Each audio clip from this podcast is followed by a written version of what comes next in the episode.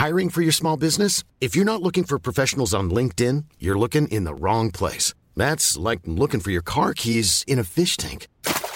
LinkedIn helps you hire professionals you can't find anywhere else, even those who aren't actively searching for a new job but might be open to the perfect role. In a given month, over 70% of LinkedIn users don't even visit other leading job sites. So start looking in the right place. With LinkedIn, you can hire professionals like a professional. Post your free job on linkedin.com slash people today. Ryan Reynolds here from Mint Mobile. With the price of just about everything going up during inflation, we thought we'd bring our prices down. So to help us, we brought in a reverse auctioneer, which is apparently a thing. Mint Mobile unlimited premium wireless. Ready to get 30, 30, bit to get 30, bit to get 20, 20, 20, bit to get 20, 20, bit to get 15, 15, 15, 15 just 15 bucks a month. So, Give it a try at mintmobile.com slash switch. $45 upfront for three months plus taxes and fees. Promo rate for new customers for limited time. Unlimited more than 40 gigabytes per month. Slows. Full terms at mintmobile.com. Everyone knows therapy is great for solving problems, but getting therapy has its own problems too, like finding the right therapist, fitting into their schedule, and of course, the cost. Well, BetterHelp can solve those problems. It's totally online and built around your schedule. It's surprisingly affordable too. Connect with a credentialed therapist by phone, video, or online chat, all from the comfort of your home. Visit betterhelp.com to learn more and save 10% on your first month. That's BetterHelp H E L P. Bonjour et bienvenue sur la psychologie pour tous. Je m'appelle Carole Pilet, je suis la créatrice de cette chaîne YouTube et de ce podcast, et je vous propose des interviews de psychologues, thérapeutes, médecins et auteurs de livres, mais aussi des témoignages, pour mieux se comprendre et évoluer dans sa vie. Si ce contenu vous plaît, et pour soutenir mon travail, n'hésitez pas à vous abonner, à commenter, à mettre des étoiles ou des likes aux épisodes, et à partager les vidéos et les podcasts. Merci et bonne interview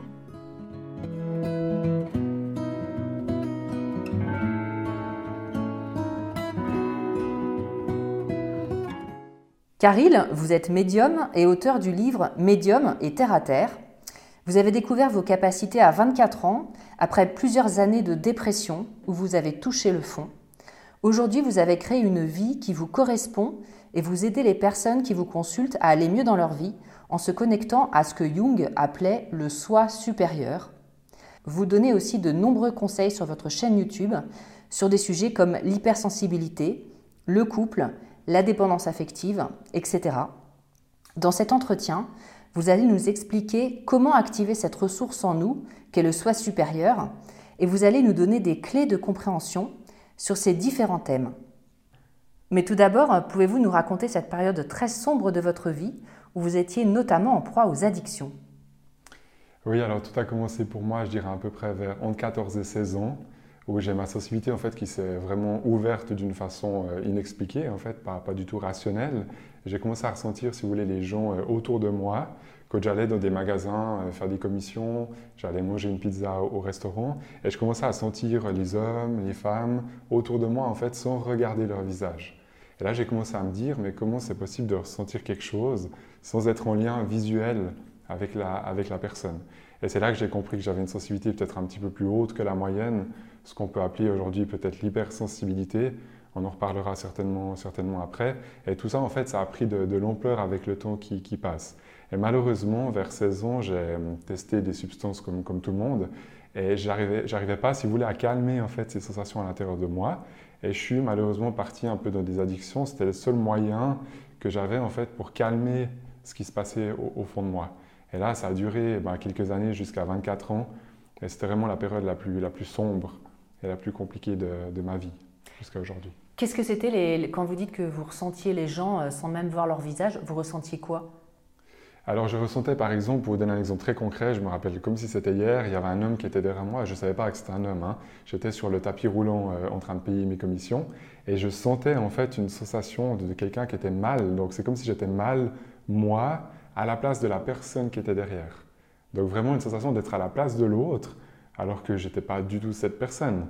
Juste cinq minutes avant, j'étais hyper bien. Donc j'ai vraiment des sensations physiques, si vous voulez, dans mon corps qui me montre si cette personne va bien ou, pas bien. Donc c'est comme si ça se mélange, en fait, les, deux énergies se mélangent. Et c'est quelque chose que vous aviez jamais ressenti avant vos 14 ans?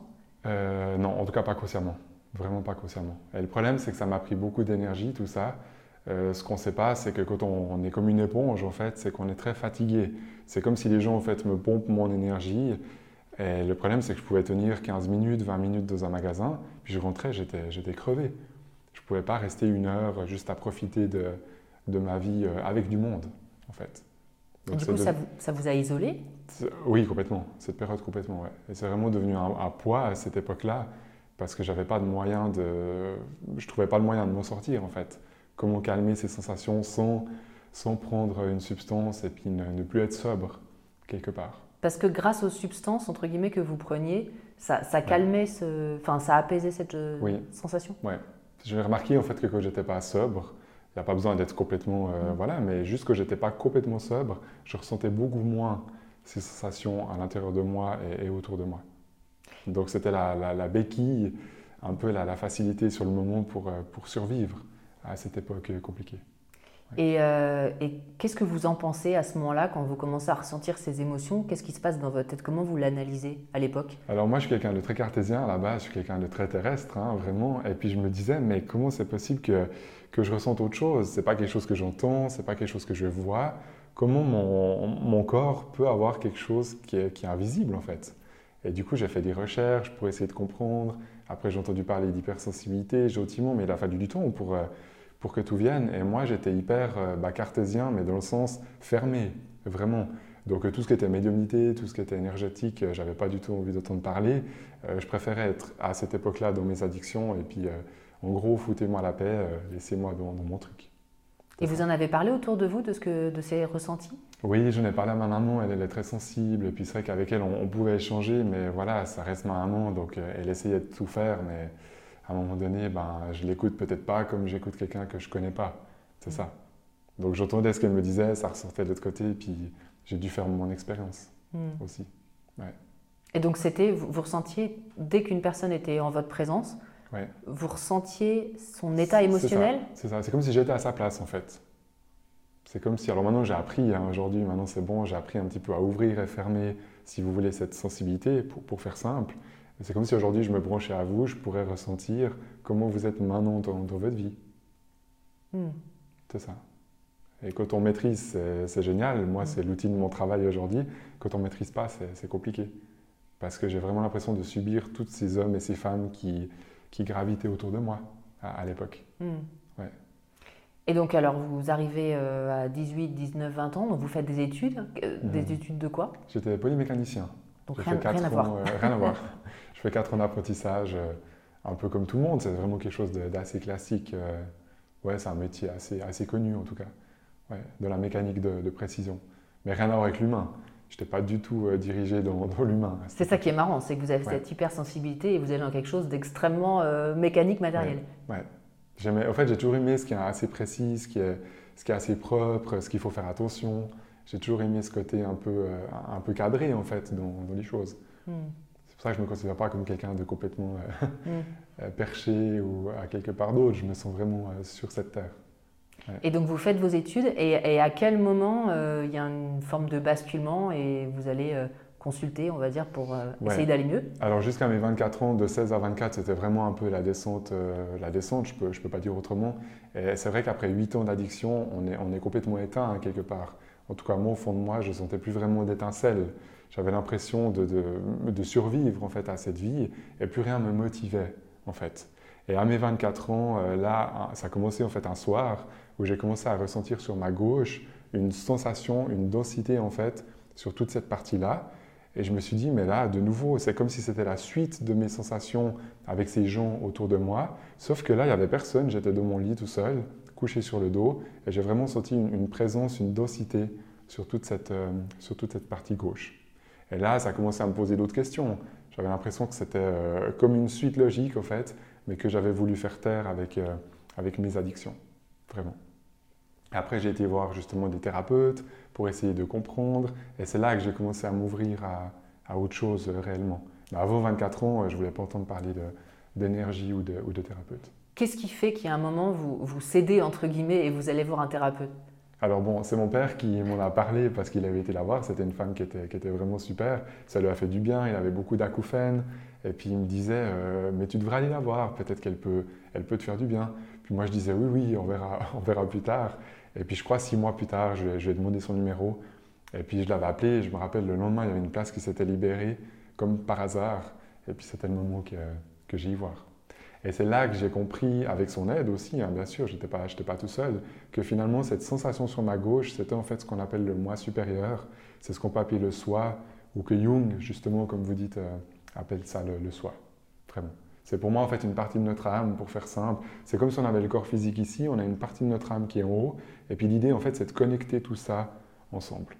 Sauf que vous, vous ressentez, enfin ce qui est fou, alors déjà, premièrement, vous tombez sur une thérapeute qui est quand même très ouverte. Oui.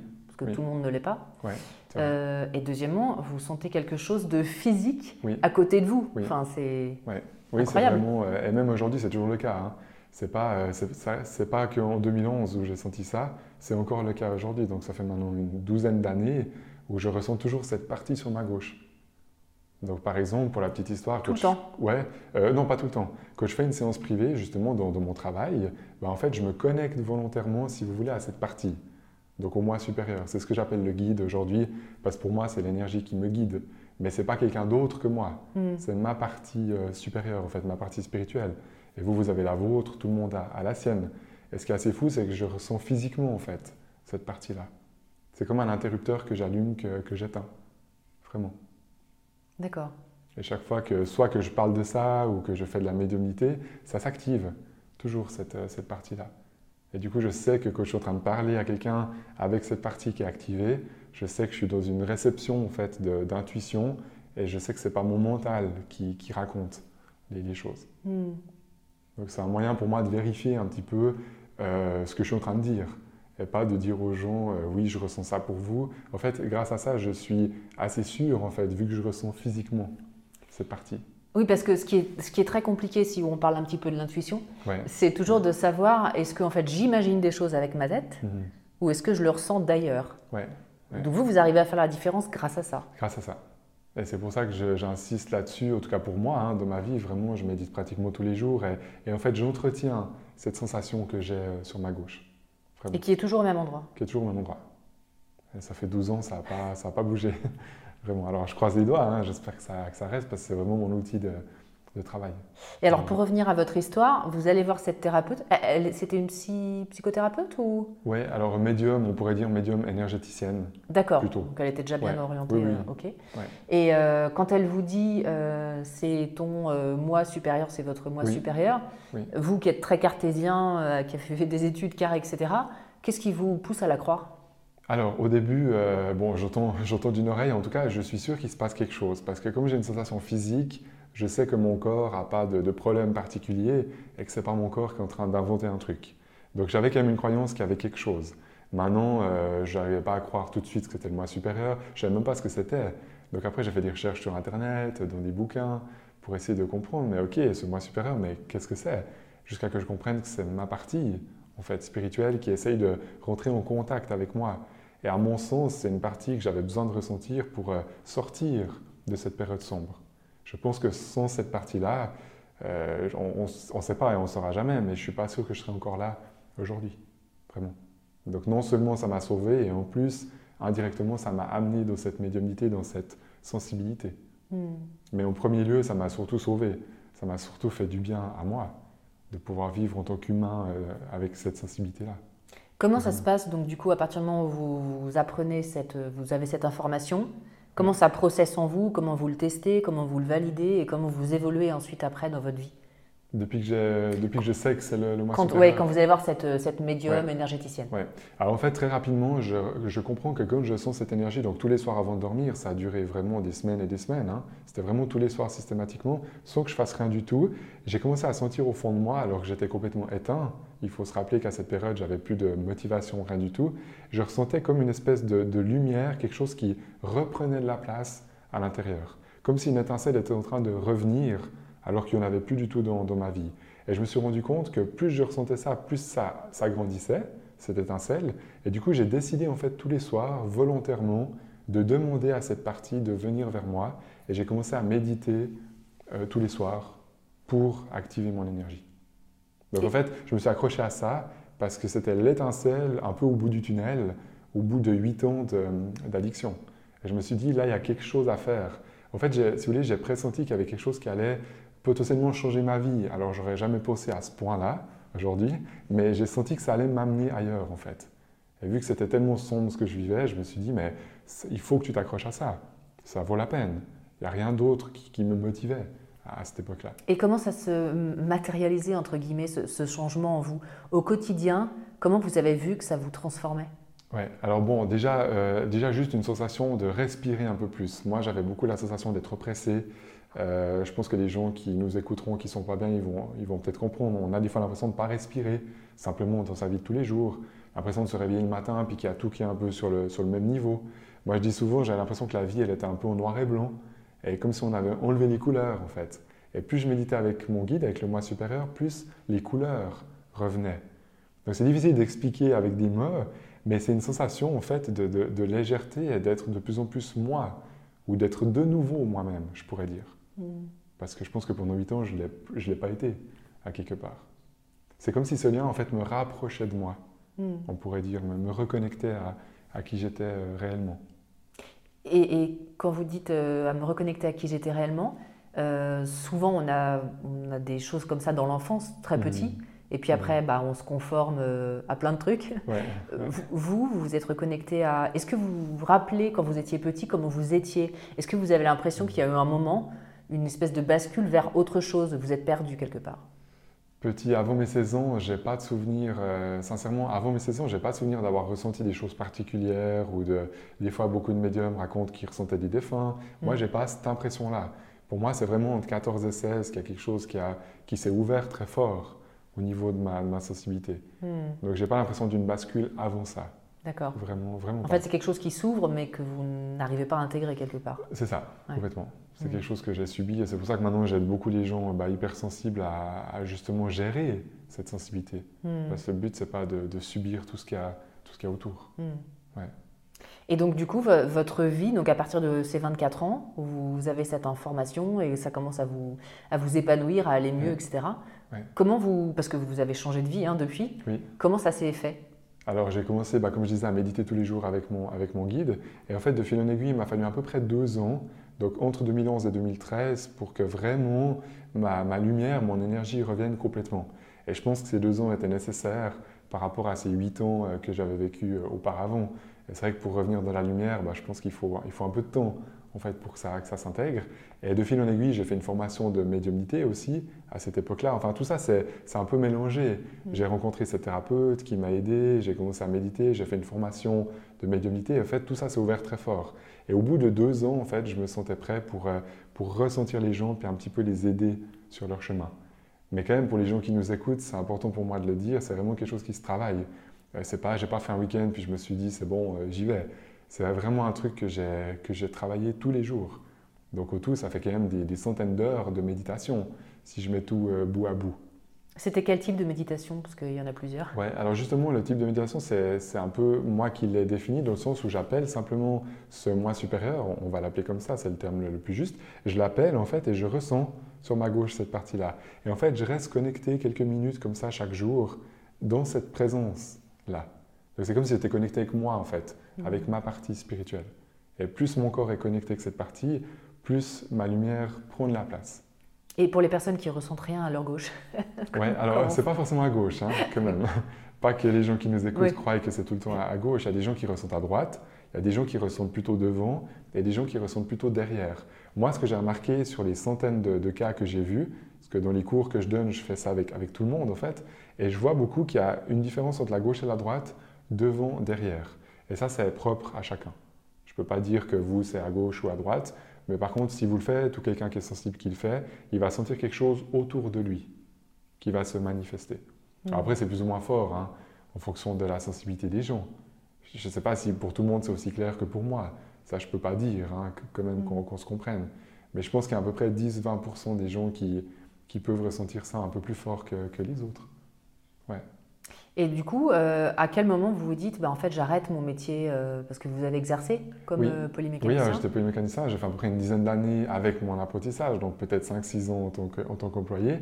Et en fait, que j'étais polymécanicien, j'avais des collègues qui me posaient des questions, qui me disaient, de mon couple, tu ferais comment si... Enfin, des questions en fait qui n'avaient rien à voir avec le travail.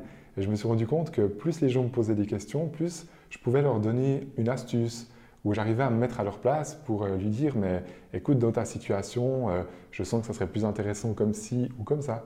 Donc je donnais juste mon point de vue au niveau énergétique. Et de fil en aiguille, c'est difficile de tout raconter dans une vidéo, mais de fil en aiguille, ça a gentiment fait le chemin avec cette formation que j'ai fait euh, deux ans quand même de, médiumnité. Puis gentiment, ça, a pris de la place en fait. C'est comme si le côté polymécanicien s'efface et puis la médiumnité prend, le dessus.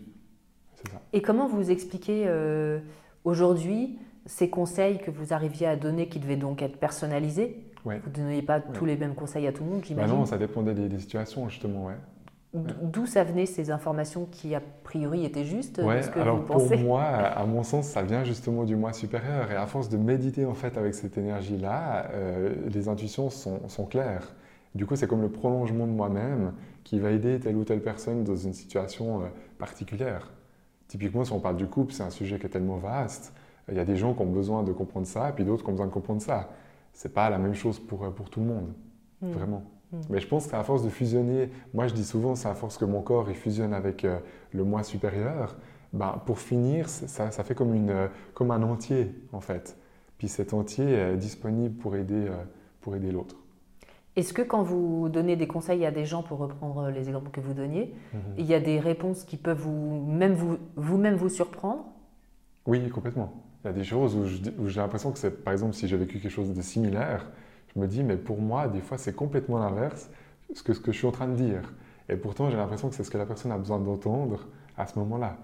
Mais si j'étais resté juste sur mon chemin à moi, j'aurais certainement dit autre chose. Mm. C'est là que j'ai l'impression que ce n'est pas mon mental qui, qui, fait ça. Enfin, pour moi, c'est plus qu'une impression, mais voilà, mm. que je sens cette partie à gauche, je sais que c'est une intuition. Et du coup, l'intuition, pour moi, c'est un peu le contraire du mental. C'est ça. Euh, alors, j'ai, ensuite, j'ai plusieurs questions, mais sur des thèmes euh, généraux pour nous aider tous. Mhm, euh, en tout cas, de ce que vous, vous en pensez, ce que vous en ressentez. vous expliquez que tous nos choix dans la vie devraient idéalement partir du cœur pour être sur une voie d'épanouissement et non de la tête, donc du mhm. mental, de la réflexion, comme on le fait la plupart du temps, souvent en tout cas. comment on peut faire? Alors, pourquoi ça doit partir du cœur, entre guillemets. Et quelle est la distinction entre les deux quand ça hmm. part du cœur ou quand ça part de la tête? Comment on peut sentir que c'est pas la même chose? Ouais. Alors, à mon sens, mais ça c'est vraiment personnel, hein, de, mon, de mon vécu, j'ai l'impression que la tête, en fait, nous limite beaucoup. C'est-à-dire, si je fonctionne juste avec mon mental, maintenant, je vais être bloqué, dans, à mon avis, dans plein de situations différentes. Par contre, si j'essaye d'aller un peu plus dans le cœur, ça ouvre des perspectives que la tête ne peut plus comprendre. Parce qu'elle n'a pas tout vécu, euh, tout ce qui existe. C'est ça. Moi, j'ai l'impression en fait que mon cerveau, aujourd'hui, j'ai 36 ans, mon cerveau a 36 ans. Mm. Il a commencé à se former euh, quand je suis né jusqu'à aujourd'hui. Puis il continue à emmagasiner des choses. Par contre, le cœur, qui est pour moi est en lien finalement avec ce qu'on appelle le moi supérieur, justement, bah, tout ça, j'ai l'impression que ça a la connaissance de tout, de, de l'ensemble. Mais c'est bien plus que 36 ans, si je prends mon cas. C'est peut-être des centaines, voire des milliers d'années, ou peut-être même l'ensemble de tout ce qui existe. Ça, je ne sais pas jusqu'où ça va. Mais en tout cas, c'est beaucoup plus vaste.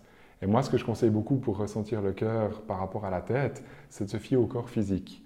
Parce que quand on a, je vais vous donner un exemple très concret. Si par exemple euh, quelqu'un hésite entre un travail puis un autre, quand je vais penser au premier travail, je vais sentir dans mon ventre soit quelque chose qui pousse vers le haut, quelque chose qui me donne envie d'aller courir, d'aller marcher. Ça, ça veut dire que c'est positif, ça veut dire que c'est ce travail peut-être que je dois faire. Et si je pense à l'autre travail, je vais avoir l'impression tout d'un coup d'étouffer, d'être un peu oppressé, d'être un petit peu lourd dans mon corps. Et ça, ça veut dire en fait que mon cœur veut que j'aille là plutôt que dans ce truc lourd. Hmm. Et c'est un moyen de se référer aux sensations du corps, vraiment. Mais c'est une technique que tout le monde pourrait essayer pour les gens qui nous écoutent. Quand on hésite entre deux choses, penser à une chose, on ressent un petit peu dans le ventre ce qui se passe. Mais quand je dis on ressent, c'est soit c'est lourd, soit c'est léger, simplement faut pas aller chercher plus loin. Il n'y a pas besoin d'entendre une voix ou de. C'est juste la sensation physique que ça nous fait. Et entre deux choses, il y a de toute façon un truc qui est plus léger que l'autre. De toute façon. Des fois, c'est un tout petit peu de différence, puis des fois, c'est une énorme différence. Et je pense qu'on devrait toujours suivre ce qui vibre un petit peu le plus physiquement. Et ça, c'est le cœur, à mon sens. Et si on n'est pas très en contact avec son corps et qu'on est tout de suite un peu dans la tête, est-ce qu'il y a des façon de... Ouais, alors ça pourrait être bien si les gens ne sont pas du tout dans le corps, peut-être bah, déjà de reprendre un peu le contact avec le corps. Alors ça, c'est pas ma spécialité, mais peut-être de refaire un peu de sport, d'aller marcher un peu dans la nature. Pourquoi pas faire des enracinements On en parlera peut-être à, à, la fin va de la en faire vidéo. après. Mm. Voilà, ça c'est un moyen en fait de reprendre un peu le contact avec les, les sensations du corps. Hmm. Bah, c'est vrai que sans sensation du corps, ben, on peut être un peu perdu. Du coup, on ne sait plus trop ce que c'est le cœur, on ne sait plus trop ce que c'est la tête. Et on est un peu comme moi quand j'étais dans mes addictions, dans un truc un peu, euh, un peu englué dans quelque chose d'un peu sombre. C'est ça. C'est pour ça que je pense que c'est important de reprendre contact avec le corps, mais il y aurait plein de moyens pour ar- arriver à ça. Et euh, des personnes un peu, euh, comment dire, échaudées pourraient vous dire euh, oui, Hmm. mais les enlevants du cœur, c'est bien, mais il y a des factures à la fin du mois, Ouais, toute le- la comprends. société dans laquelle on vit. je comprends. Comment on gère ça Alors c'est là où je pense qu'on peut avoir un équilibre et c'est pour ça que je dis que je suis quelqu'un d'assez terre à terre parce que je vis comme tout le monde, je paye mes factures et pourtant, je ne dis pas de tout, hein, mais je pense qu'à 80-90% j'arrive à suivre quand même un petit peu mon cœur, en tout cas beaucoup dans ma partie professionnelle et je pense qu'on peut gérer vraiment un équilibre entre les deux. Je peux avoir la tête sur les épaules, euh, payer mes factures et méditer dans mon cœur euh, 15 minutes par jour, par exemple. Je pense que l'un n'est pas euh, incompatible avec Mm. l'autre. Et puis vous, vous m'expliquez que euh, quand on préparait cet euh, entretien, que si en fait on a un élan du cœur et que le problème c'est que c'est, ça semble un peu incompatible pour une vie professionnelle ou autre, euh, on peut compenser avec de la méditation, euh, on peut le faire sur ses heures de loisirs, tout, est une question d'équilibre à chaque fois. Ouais. et de compenser quelque part. Complètement, complètement. J'ai, pour prendre un exemple concret, j'ai souvent des personnes qui ont un travail, par exemple, qui n'est pas le top du top. Et puis souvent, ce qu'ils font, c'est qu'ils méditent ben, 15 minutes par jour. Puis comme ça, entre ce travail qui n'est pas terrible et puis la méditation qui va les, les booster au niveau du cœur, ben, ça fait un équilibre. Puis du coup, la vie devient au moins supportable. Mm. C'est ça. Et je pense, dans un premier temps, il faut que ce soit supportable. Puis après, on peut aller vers quelque chose qui nous fait encore plus de bien. Mm. C'est ça. Euh, alors, vous abordez évidemment euh, sur votre euh, chaîne YouTube le thème de l'hypersensibilité. Comment savoir si on est hypersensible? Parce que c'est un terme qui est devenu très à la mode. On a l'impression que tout le monde est hypersensible.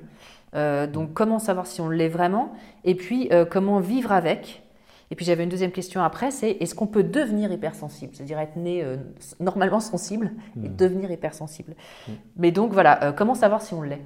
Alors, je pense déjà qu'il y a des événements de vie, pour répondre peut-être à la deuxième, mais c'est un, un ensemble. Je pense qu'il y a des événements de vie en fait qui fait que ça peut s'ouvrir. Je prends l'exemple de quelqu'un, je sais pas, qui a une grande maladie, tout d'un coup qui découvre une maladie ou qui fait un burn-out, ce genre de choses. Souvent, ça peut faire comme une espèce d'explosion au niveau du cœur.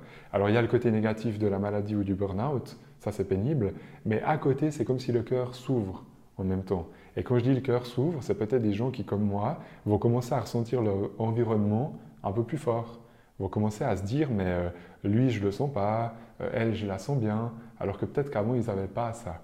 Donc je pense qu'il y a des gros événements de vie qui peuvent ouvrir. Donc à mon avis on n'est pas forcément hypersensible de la naissance euh, jusqu'à la fin. Pourquoi forcément des événements euh, douloureux de ce que j'en comprends? Ouais alors ben, malheureusement c'est ce que j'observe. hein. Oui, c'est ce que j'observe aussi, mais je ne Ouais. comprends pas trop pourquoi. Ouais, alors ça, je pense que c'est humain. J'ai l'impression que l'humain a malheureusement besoin de souffrir pour qu'il y ait souvent quelque chose qui s'ouvre de plus lumineux. Que je prenne mon exemple ou plein de gens que je vois, il y a souvent un truc, que ce soit une addiction ou un truc qui est, qui est pénible, pour ensuite passer à autre chose. Hmm. Ça peut être un couple qui va pas, puis pendant des années, on, on se détruit un peu dans un couple, et pour finir, on va, on va se réveiller un jour, mais il a fallu qu'il y ait quelque chose de pénible. Je pense que c'est l'humain qui fonctionne comme ça, à mon avis. Hmm. C'est peut-être juste la psychologie humaine, c'est un peu triste. C'est comme il faut, il faut être euh, au fond du bac pour, euh, pour se dire mais j'en ai marre d'être au fond du bac, en fait. Et peut-être si j'en ai pas assez marre, ben, il me faut encore 2-3 mois pour vraiment en avoir marre. Je pense que c'est la psychologie humaine qui, qui fonctionne comme ça. Et du coup, voilà, pour savoir si on est soi-même hypersensible, que- quelles questions on peut se poser, qu'est-ce qu'on peut Ouais. essayer de noter Alors si je reprends un peu ce que je disais euh, au départ aussi, c'est un lien avec ça, justement déjà l'environnement. Est-ce que les personnes ressentent les gens autour d'elles? Est-ce que j'ai l'impression que je vais au magasin d'être un petit peu comme une éponge? Si les gens par exemple sont dans une foule et puis au bout d'une demi-heure sont hyper fatigués, c'est qu'il y a forcément un phénomène d'éponge. Ils, ils pompent en fait tout ce qu'il y a autour. Et quelque part, si j'arrive à pomper tout ce qu'il y a autour de moi, ça veut dire que si j'arrive à maîtriser un peu ça, je vais pouvoir peut-être me focaliser sur une personne plutôt que d'être dans un éventail d'ouverture. Donc ça, je pense que c'est des choses qui ne trompent pas. Et quand on devient une éponge, quand on ressent les gens, c'est qu'il y a quand même cette hypersensibilité qui commence à, à prendre la place. Hmm. Vraiment. Après, ça peut être des intuitions, des gens qui ont l'impression que la semaine prochaine, ça va bien aller, des gens qui se réveillent le matin, qui se disent aujourd'hui, je sens que ça va pas le faire, et puis en effet, ça va pas le faire. Donc ça, c'est aussi, tout ça, c'est un peu l'intuition, la médiumnité, ça montre en fait que ça s'ouvre à, l'intérieur d'elle. Hmm. Vraiment. Alors justement, euh, on va enchaîner. Vous expliquez que selon vous, 10 à 20 de la population générale hmm. a des capacités médiumniques. Donc apparemment, c'est directement lié en fait à cette hypersensibilité. Euh, quelles sont les caractéristiques qui peuvent y faire penser, donc euh, qu'on peut avoir des capacités médiumniques, et, euh, et comment vous faites-vous dans vos formations pour euh, aider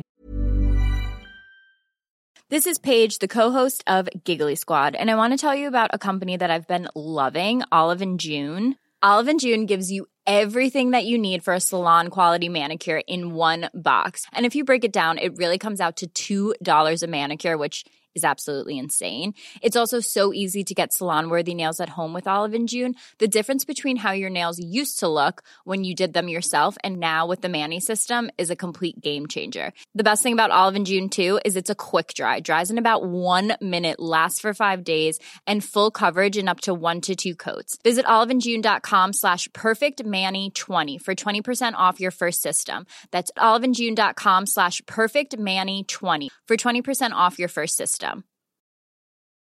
Hiring for your small business? If you're not looking for professionals on LinkedIn, you're looking in the wrong place. That's like looking for your car keys in a fish tank. LinkedIn helps you hire professionals you can't find anywhere else, even those who aren't actively searching for a new job but might be open to the perfect role. In a given month, over 70% of LinkedIn users don't even visit other leading job sites. So start looking in the right place. With LinkedIn, you can hire professionals like a professional. Post your free job on linkedin.com slash people today. À les développer alors, rapidement, mais... Ouais, ouais. Alors bon, ça rejoint un peu l'autre parce que ces capacités médiumniques, pour moi, c'est un peu lié à justement cette hypersensibilité. J'ai l'impression qu'il y a à peu près 10-20% d'hypersensibles. Donc potentiellement, si c'est des gens qui ont envie, ils peuvent peut-être développer la médiumnité. J'insiste, je vais quand même peut-être dire dans la vidéo, la médiumnité pour moi, c'est pas juste de faire des contacts avec des défunts. Hein, euh, d'avoir l'intuition, de ressentir les gens.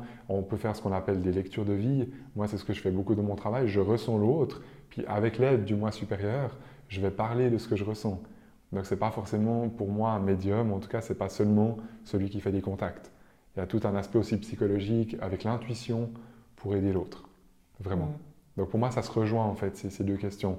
L'hypersensibilité, la médiumnité, c'est est-ce qu'un hypersensible a envie de développer mm. sa médiumnité? C'est peut-être ça la question. Parce que moi, je suis la preuve vivante que ça se travaille.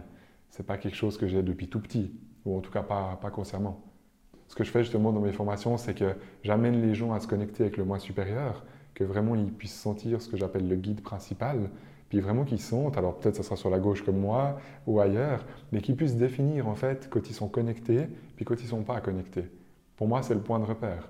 Si je ne sais pas que je suis et je ne suis pas, je ne sais pas que je suis dans ma tête et que je suis dans mon cœur. C'est ça. Et je pense qu'il faut mettre de l'ordre en fait là-dedans hmm. pour ensuite pouvoir aller dans une médiumnité un peu euh, organisée et pas juste être perché à quelque part. Euh, je ressens des défunts, je ressens des anges ou je ne sais pas quoi, mais ça ne me sert à rien si je ne sais pas comment, euh, comment mettre de l'ordre dans tout ça. Hmm. Vraiment. Donc j'amène les gens à mettre de l'ordre en fait dans leur, dans leur sensibilité et dans leurs sensations corporelles. Beaucoup. C'est ça. Et, ce que vous expliquez aussi dans votre livre, c'est qu'effectivement, tout l'aspect euh, physique, euh, entre guillemets, ce qui mhm. pourrait paraître paradoxal, mais en fait, non. Il faut être très ancré pour pouvoir. Euh, c'est ça. Et souvent, on imagine que dans la médiumnité ou même dans la spiritualité en général, hein, plus on est connecté en haut, plus on va être connecté avec la vie. Et moi, je pense que c'est un peu le contraire. Plus on est enraciné, plus on est dans le corps, et puis plus on va pouvoir se connecter avec cette partie plus haute. Pourquoi à, mon sens. Pourquoi bah, Pour moi, c'est logique parce que le corps, c'est notre véhicule dans cette vie terrestre. Donc si j'incarne mon véhicule complètement, ma médiumnité va être beaucoup plus claire que si je fuis mon corps. Parce que là, aujourd'hui, jusqu'à preuve du contraire, ben, je suis dans mon corps. Donc si j'arrive à être dans mon corps le plus à 100% bah, la médiumnité va être beaucoup plus claire, les intuitions seront plus nettes. La connexion au moi supérieur, vous voulez dire? Oui, complètement. D'accord, complètement. En fait, vous êtes plus dans votre connexion à vous en étant dans votre corps ça. que si vous n'y êtes pas, vous êtes connecté à tout et n'importe oui, quoi. mais la plupart des gens, en tout cas de ce que je vois en séance, mm. pensent le contraire. C'est-à-dire, les gens pensent que plus ils vont aller chercher, par exemple, le moi supérieur, plus ils vont être connectés dans leur corps, En fait, c'est le contraire pour moi. Plus je suis connecté de mon corps, plus le moi supérieur, il peut venir, Mm. ou je peux le ressentir. Donc il faut aller faire du sport Par exemple. ou courir dans la forêt. Par exemple, ouais. C'est Le- excellent. La nature, qu'est-ce que vous en Alors, pensez? la nature, tout ce qui est nature, Ouais. animaux, c'est excellent pour l'enracinement, justement, mm. même s'il y a des techniques de méditation qu'on qu'on verra après. Mais c'est vraiment hyper intéressant. Quelqu'un qui va marcher régulièrement, c'est quelqu'un qui sera enraciné. Et quelqu'un qui est enraciné, c'est quelqu'un qui potentiellement peut plus ressentir le moi supérieur. Hmm, Donc son guide principal pour, pour, pour se faire aider dans la vie de tous les jours. C'est ça. Ouais. C'est pour ça que tout ce qui est sport, en tout cas, j'encourage vraiment. D'ailleurs, moi, je vois des fois des sportifs qui sont euh, quelque part euh, hyper spirituels dans leur manière de fonctionner. Pourquoi? Parce qu'ils sont tellement liés à leur corps qu'ils ont des intuitions, même sans s'en rendre compte. Hmm. Ils vont peut-être pas vous parler comme moi avec mes mots, parce qu'ils n'ont pas, peut-être pas appris à tout décortiquer, mais c'est pas grave. C'est des gens qui ressentent euh, qu'est-ce qu'ils doivent faire, où est-ce qu'ils doivent aller, et puis ils sont super bien dans, dans leur vie. Oui, euh, vous, vous l'appelez le moi supérieur, on peut l'appeler l'intuition, on peut l'appeler euh, comme on veut en fait. hein. Le moi supérieur, l'intuition, le guide, l'âme, Mm. éventuellement, Mm. tout ça, c'est la même chose. Mm.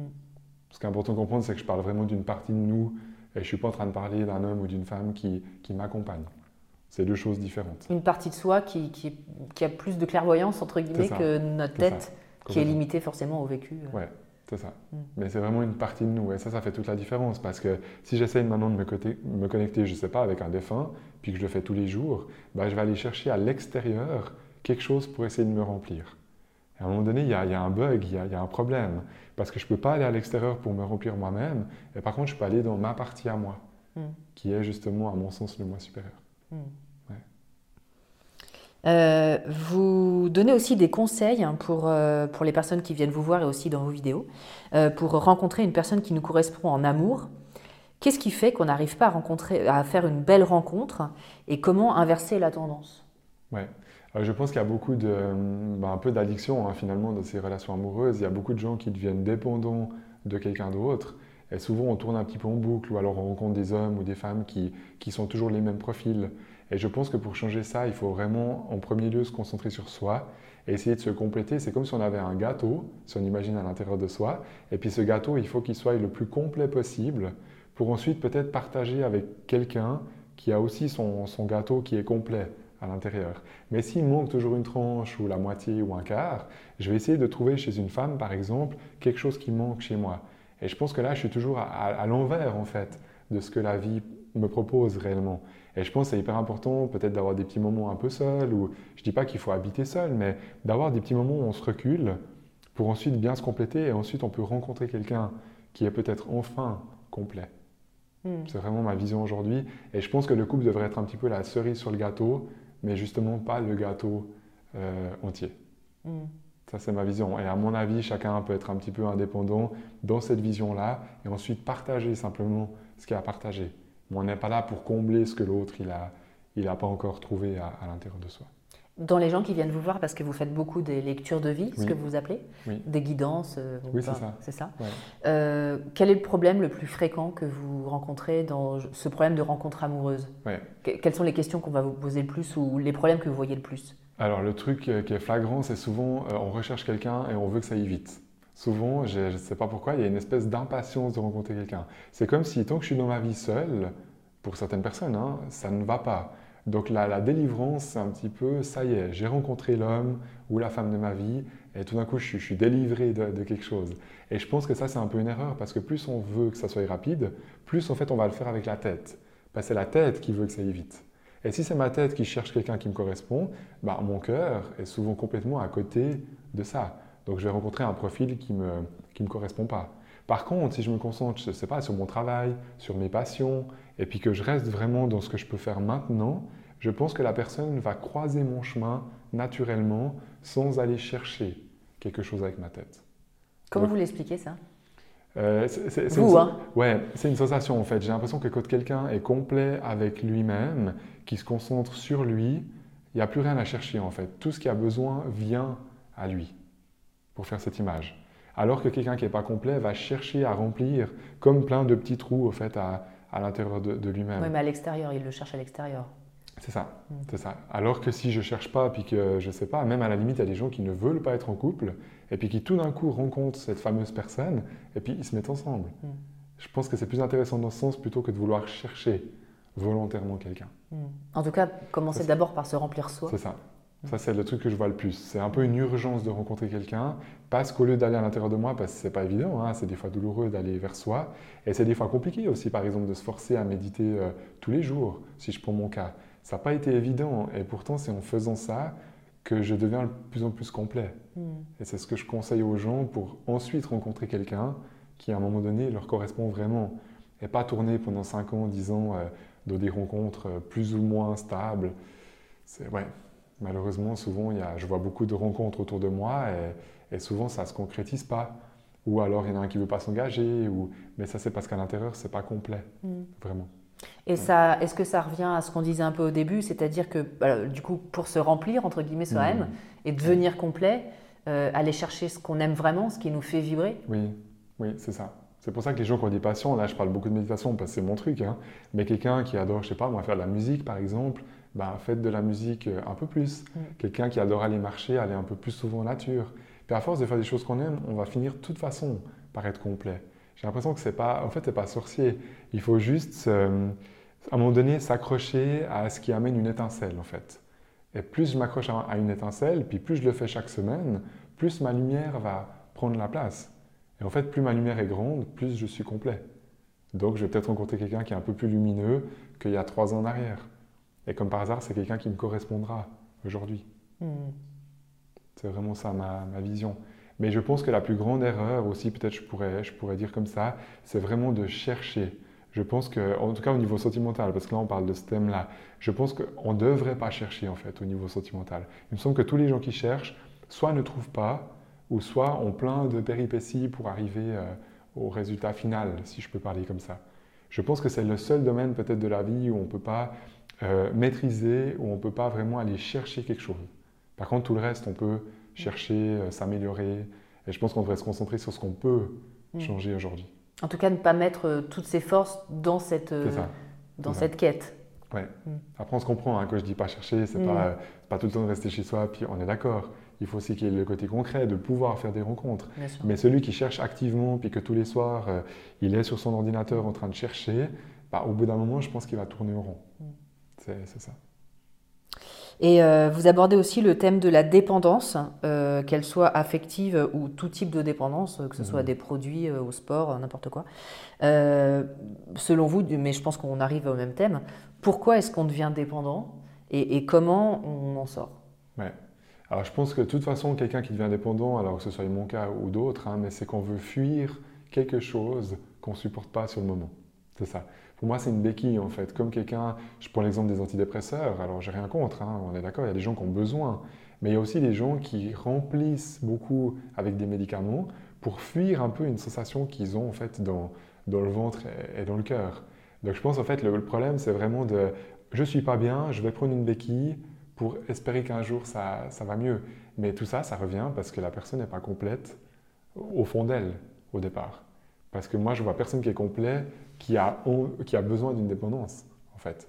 Tous les gens qui ont une dépendance, c'est des gens qui soit n'arrivent pas à s'écouter, ou soit n'arrivent pas à, ouais, à compléter quelque chose par eux-mêmes. Mais je ne pense pas que c'est qu'ils n'arrivent pas, ils ne se donnent pas le moyen d'y arriver. Hmm. Et pour les personnes, parce qu'il y a aussi des personnes qui, on leur dit que vous avez des passions, des choses, des choses pardon, que vous aimez, et en fait ils sont éteints peut-être un peu comme vous, vous l'étiez à un moment de votre vie. Comment on, repart dans le bon sens? Si vous dites qu'ils ont une passion, mais ils sont non, ils, non, ils n'ont plus de passion, ils n'ont plus d'envie de rien. Alors quelqu'un qui a, on va prendre l'exemple de quelqu'un qui a plus du tout de passion, ou quelqu'un, peut-être des gens qui nous écoutent, qui savent plus ce qui leur fait vibrer. Ben ça, ça existe. Et des fois, je dis aux gens, mais vous aimez du sport? Non. Vous aimez jouer de la musique? Non. Enfin, il y a tout ce côté-là. Puis alors, je leur dis, mais si vous avez tout qui est éteint dans votre vie, ben peut-être si je parle pour moi, hein, bien sûr, je peux donner une technique de se connecter avec le moi supérieur. Et vu qu'ils n'ont plus de motivation, rien du tout, en faisant ça, je sais que sur à peu près 30 jours, la lumière va commencer à reprendre au fond d'eux. Peut-être qu'ils feront juste 30 jours, puis ensuite ils reprendront euh, une passion qu'ils adoraient. Mais ça peut être en fait le déclenchement de quelque chose. Et je pense que tout ce qui est méditation, tout ce qui est énergétique en fait, régulier, ça peut réactiver l'énergie. Hmm. Mais là, je parle pour quelqu'un qui, qui n'a pas euh, de passion du tout ou qui ne sait plus quoi faire. Et, vous, euh, pour revenir à vous, euh, aujourd'hui, qu'est-ce qui vous fait vibrer justement? Alors aujourd'hui, bon, j'ai toujours cette connexion avec mon guide qui me fait vibrer. Même après 12 ans, je continue à, à méditer quand même presque tous les jours avec cette, euh, cette énergie-là. Quand je dis que je médite tous les jours, ça peut être 15 minutes. Hein. Ce n'est pas forcément 3 heures. Et pas que les gens croient que j'ai tout le temps les yeux fermés, ce n'est pas le cas. Mais oui, entre 15 et 20 minutes, j'ai besoin à peu près chaque jour de, de cette connexion. Donc déjà ça, j'ai l'impression que ça maintient, si vous voulez, un peu mon état bien plus haut que les années où j'étais dans une, dans une dépendance. J'ai l'impression d'avoir une sorte de marge de sécurité en méditant tous les jours pour pas tout d'un coup, parce que j'ai aussi des hauts et des bas, hein, mais pour pas replonger dans quelque chose d'autre. Hmm. Après, moi, j'aime beaucoup la musique, euh, je joue de la batterie, par exemple, c'est une passion. J'adore aller dans la nature. Donc, j'ai quand même deux, trois éléments qui, qui me boostent plutôt que le contraire. Et ce que vous faites, alors aujourd'hui, pour revenir à, votre activité, oui. donc euh, vous êtes médium, donc c'est large comme mot. Qu'est-ce que vous faites exactement? Parce que vous accompagnez les gens aussi psychologiquement un peu quand même. Oui, alors c'est ce que je dis souvent. Alors j'ai pas de formation de psychologue, hein, qu'on se comprenne bien, mais euh, à force de faire de la médiumnité avec le moi supérieur, à force de ressentir les gens, je développe un peu une sorte de, de bon sens ou une façon de faire où, où j'arrive en fait à guider les gens à quelque part, mais toujours avec l'aide de, de ce guide. Et j'ai l'impression des fois de devenir un peu un psychologue d'une certaine façon, malgré moi. Mais ça, je pense, c'est à force de voir des centaines de, personnes. Et ce que je fais le plus, c'est vraiment ce que j'appelle les lectures de vie aujourd'hui. Donc, par exemple, la personne vient, euh, j'ai un problème dans mon couple, on va se concentrer là-dessus. Alors moi, mon but, c'est jamais de dire vous devez vous séparer ou pas, hein, qu'on se comprenne bien. Mais je peux dire au niveau énergétique, si je sens que c'est décalé, si je sens au contraire que c'est connecté entre les deux, si je sens qu'il y a une distance. Et tout ça, j'arrive assez facilement à me mettre à la place de l'autre, en fait. Hmm. Ça, c'est ce que je fais le plus. C'est à peu près 80% de mon, de mon travail. Et il y a de temps en temps 10 à 20%, des fois des contacts avec des défunts, mais ça, c'est quand il y a vraiment besoin. Et je ne le fais pas juste pour le faire. Hmm. C'est ça. Il y a des fois des nécessités, en fait. Et donc, vous avez développé des formations donc, à la médiumnité. Oui. Donc, effectivement, a priori, le préalable, ce serait plutôt cette hypersensibilité dont on a parlé. D'avoir un minimum de sensibilité, déjà, comme je disais, de ressentir un peu son environnement, de ressentir un peu les gens. Et puis, surtout, la grosse partie, parce que ça, c'est une chose, mais c'est d'être motivé, d'avoir envie, en fait, de, de, faire quelque chose avec cette énergie-là. Parce que j'ai beau avoir tout ça à l'intérieur de moi, si je veux pas, euh, ça va, ça va jamais rien donner. Par contre, il y a des gens qui sont hypersensibles et puis qui ont juste besoin de mettre de l'ordre là-dedans. Et pour eux, ça, ça marche bien quand ils ont vraiment envie de, de le faire. Hmm. Donc c'est comme un sport, hein, ou même du piano. Des fois, je prends l'exemple de quelqu'un qui joue du piano. Euh, peut-être que je serais nul si je joue du piano maintenant tout de suite, mais je suis sûr qu'en 3-4 ans, si je me mets vraiment tous les jours ou toutes les semaines, je peux quand même arriver à jouer du piano un, un minimum. Bah, je pense que la médiumnité, c'est pareil. Il y a des gens qui sont très sensibles, qui vont pas mettre beaucoup d'énergie, pour qui ça va rester un peu à plat. Puis des gens qui sont un peu moins sensibles, mais qui vont vraiment avoir envie de travailler, peut-être comme moi, tous les jours de se connecter avec leur guide. Et puis peut-être eux, ils arriveront à une plus grande médiumnité que ceux qui l'ont de base, mais qui n'ont rien fait pour entretenir tout ça. Mmh. Finalement, c'est comme pour tout. C'est ça, c'est comme pour tout. Une question de pratique. C'est ça. Je ne crois, euh, pas que ce soit différent du reste. Mais souvent, on croit que la médiumnité, c'est un monde tellement à part. Mm. Et aujourd'hui, ben, voilà, dans, ce que je fais aussi, euh, dans mon travail ou sur ma chaîne, c'est aussi de casser un peu ça. Parce que je trouve que c'est pas juste. C'est pas juste euh, moi qui suis un élu ou je sais pas quoi. Moi, je crois pas, je crois pas ça. Je pense vraiment qu'il y a beaucoup plus que, que ce qu'on croit, mm. qui pourrait potentiellement faire quelque chose. Donc pour trouver euh, toutes les informations dont on a parlé, des vidéos, etc. Donc vous avez alors la chaîne YouTube. Oui. Qui est donc à votre nom. Oui. C'est ça. C'est Caril Quentin. Vous pouvez retrouver sur YouTube facile. Je vais, le noter dans la vidéo. Et puis, je crois qu'il n'y en a pas deux, sauf erreur. Euh, je crois qu'il n'y en a pas deux non plus. et vous avez un site internet aussi? Oui, j'ai aussi mon site. Ouais. Qui s'appelle carilquentin.com. .com, ok. Euh, et puis bah, pour clore euh, cet entretien, vous nous proposez donc une méditation d'ancrage, c'est oui, ça? avec plaisir. C'est vraiment une petite technique au fait qui marche. C'est la technique au fait la plus simple que je connaisse et qui marcherait pour le plus grand nombre, euh, peut-être des gens qui, écouteront cette, cette, vidéo. Donc je pense que ça vaut la peine de commencer par quelque chose de, simple. Et surtout, ce qui est magique, c'est qu'on peut vraiment ressentir dans les pieds, dans les mollets, vraiment des sensations physiques, justement, de son corps. Et pour tous les gens qui seraient peut-être pas trop dans leur corps, ça peut être intéressant de, faire ça mm. aussi. Ou peut-être des gens qui aimeraient, euh, je sais pas, s'intéresser un peu à la médiumnité, mais qui n'ont pas du tout d'expérience. Bah déjà, de s'enraciner pour commencer, c'est un bon point pour peut-être ensuite aller plus loin, puis de se connecter euh, avec les moi supérieurs. Mais je pense que c'est vraiment la base de, la base. Hmm. S'il fallait transmettre quelque chose, c'est ça que, que, je conseillerais. Alors, qu'est-ce que vous, du coup, dites euh, aux personnes qui nous regardent de, faire? Oui, alors pour tous ceux qui nous regardent, ils peuvent simplement s'asseoir sur une chaise pour, euh, pour commencer. En fait, on va simplement s'asseoir sur une chaise, poser les pieds par terre. C'est important peut-être de ne pas avoir des chaussures, mais d'avoir soit d'être à pieds nus, soit d'être en chaussettes, vraiment posé par terre. Et puis ensuite, je vais simplement euh, faire la méditation avec, avec eux. On fera tout ça tous ensemble. Et puis comme ça, ils pourront le faire tranquillement à, à la maison. Et puis si tout d'un coup ça marche pour eux ou que ça leur plaît, pour tous ceux qui nous regardent, ils peuvent faire sur 30 jours. Pourquoi pas une fois par jour 5-10 minutes, cet enracinement. Et en fait, ça permettrait d'être plus dans le corps, puis indirectement, après, de se rapprocher du moi supérieur, justement.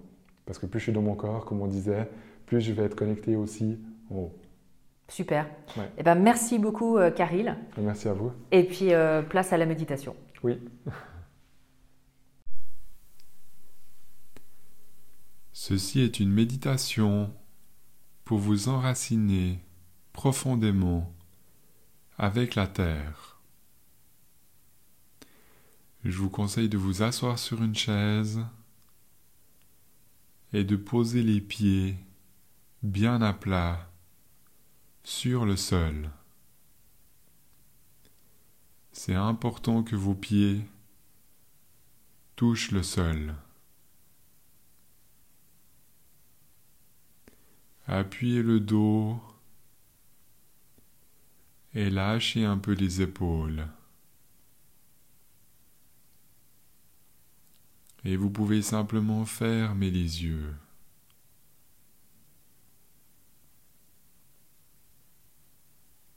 Et avec toute votre concentration, toute votre intention, vous allez visualiser un petit point à 30 cm au-dessus de votre tête. juste un petit point au-dessus.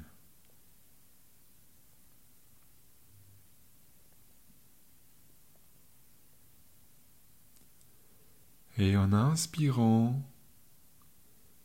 vous allez voir comme des racines qui vont traverser votre tête, traverser tout votre corps et sortir sous vos pieds.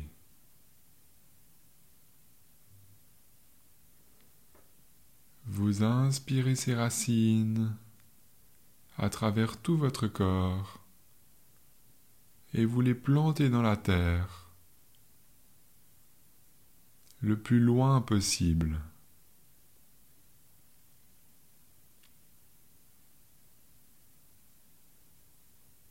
Comme si vous étiez un arbre bien solide.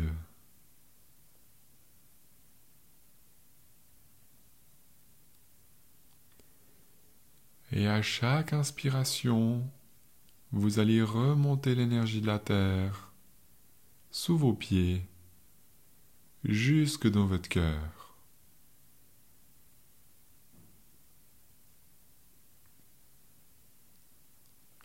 Tout tranquillement, vous inspirez l'énergie de la terre sous vos pieds dans votre cœur.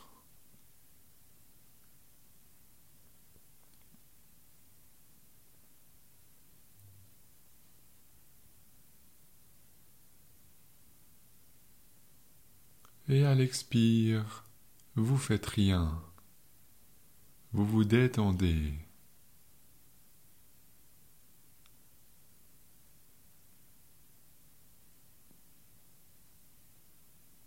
J'inspire depuis le centre de la terre, sous mes pieds, dans mon cœur.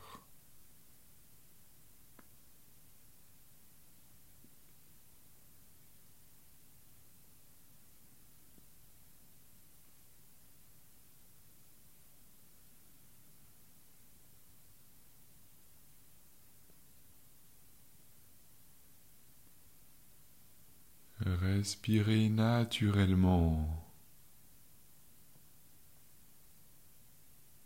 sans forcer.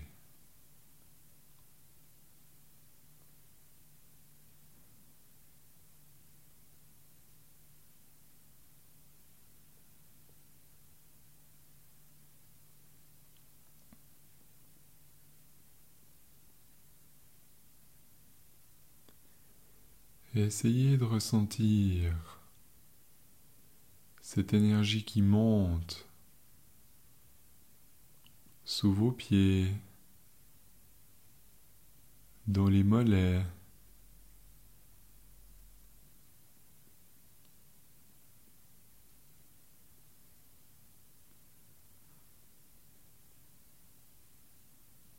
que ça passe au niveau du bassin.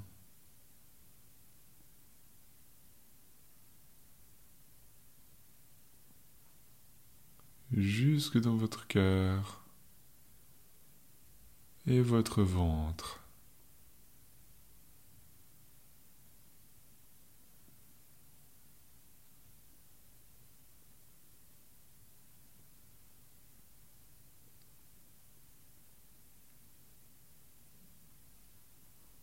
Remplissez votre cœur avec l'énergie de la terre.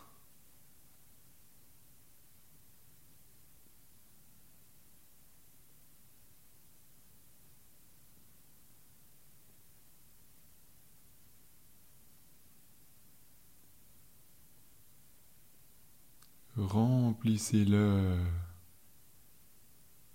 au maximum.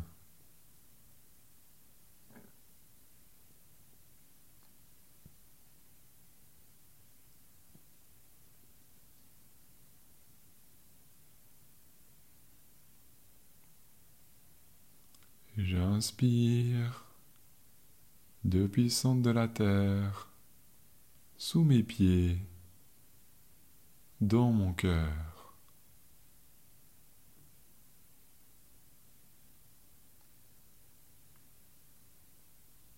Et à l'expire, je fais rien.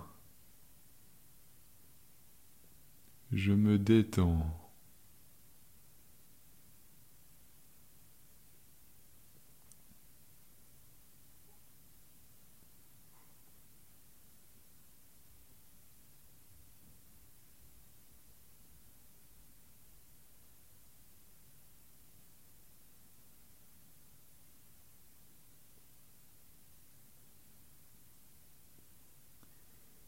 Essayez de ressentir le bas du corps.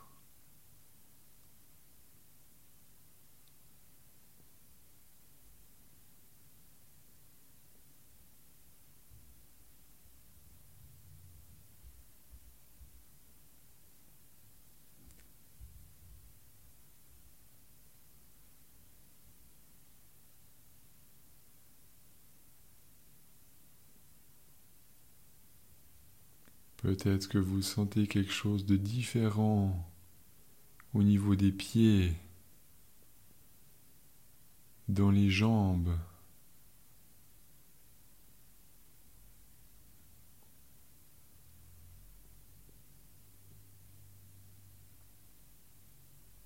Vos sensations sont de plus en plus présentes sur le bas du corps.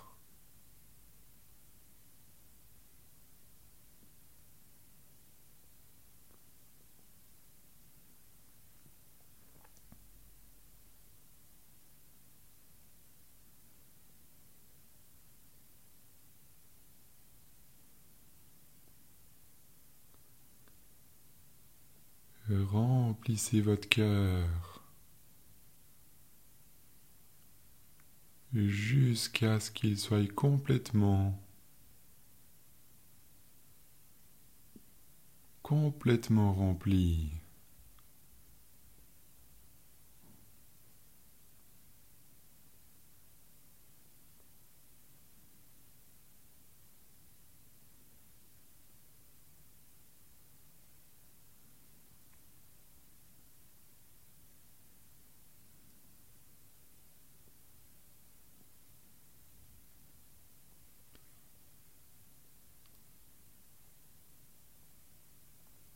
Et au bout d'un moment, vous allez sentir sous vos pieds,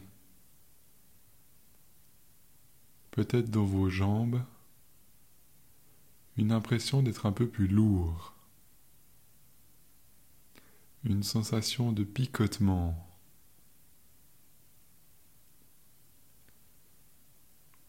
Et dès que vous ressentez une différence sous vos pieds, dans vos jambes, c'est la preuve que vous êtes bien enraciné. Et à la maison, vous pouvez terminer.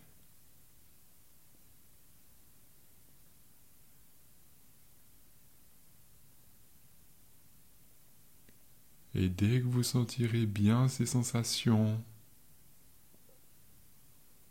vous pouvez respirer un peu plus profondément. Et tout gentiment, je vous laisse revenir à vous et rouvrir les yeux.